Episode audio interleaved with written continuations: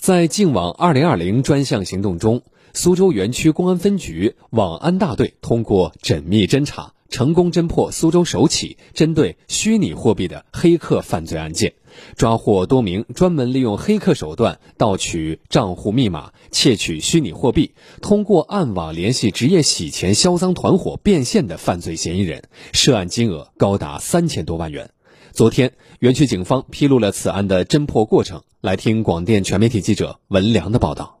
市民郑女士据报案称，其拥有的价值一百余万元的虚拟货币被盗。去年十月份，园区公安分局接到市民报案后，立即会同苏州市公安局网安支队成立专案组，民警深挖细查，通过对被盗虚拟货币走向进行梳理，成功锁定了一个藏匿于云南昆明、广东广州的家族式洗币团伙。并先后远赴云南、广东，抓获以姚某为首的四名洗币嫌疑人。违亭派出所民警樊夏峰：姚某交代呢，这个虚拟货币呢是一名黑客啊，通过网络技术手段将这个虚拟货币窃取以后呢转给他的。然后呢，姚姓的这个犯罪嫌疑人呢，再将他钱包地址里面的虚拟货币呢，在一些这个虚拟货币的交易平台上进行变现。专案组民警发现，姚某就是黑客团伙的联络人。民警随即继续对直接窃取虚拟币的黑客团伙展开追查，然而作案的黑客团伙在听到消息后销声匿迹了。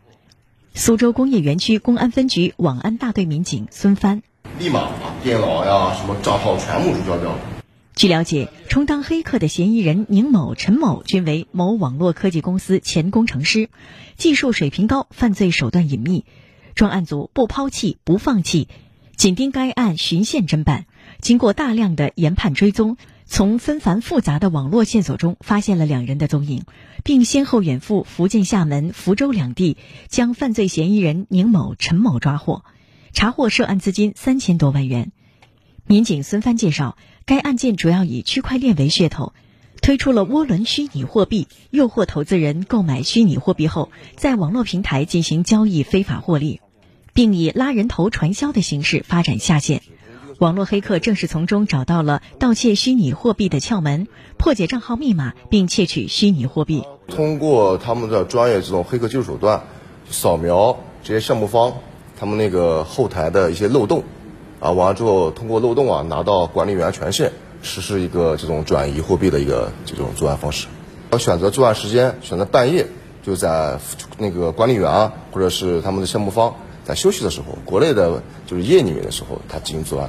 一旦他进去之后，很快的，就是可能说就一两个小时，就几十万、上百万、上千万可能就出去了。